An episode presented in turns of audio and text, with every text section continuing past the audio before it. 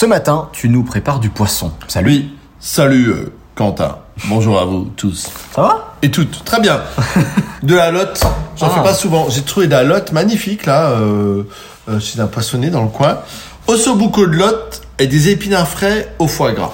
En fait, la lotte, vous la faites nettoyer par votre poissonnier.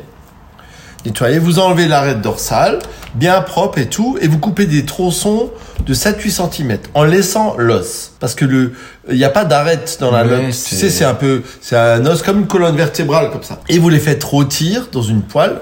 Vous les faites rôtir euh, 7-8 minutes et vous mettez de côté. Vous faites des épinards frais, des pousses d'épinards, un peu, un peu de beurre, un peu de d'échalote. Vous faites une petite tombée, mais vraiment euh, 10 secondes, bam bam dans la poêle. Vous posez votre lotte dessus, qui est chaude, quelques petits cubes de foie gras, un bon coup de moulin à poivre, un peu de sel de Guérande, une petite lotte, un ossobuco de lotte rôti, épinards frais au foie gras, the must of the must. See you tomorrow.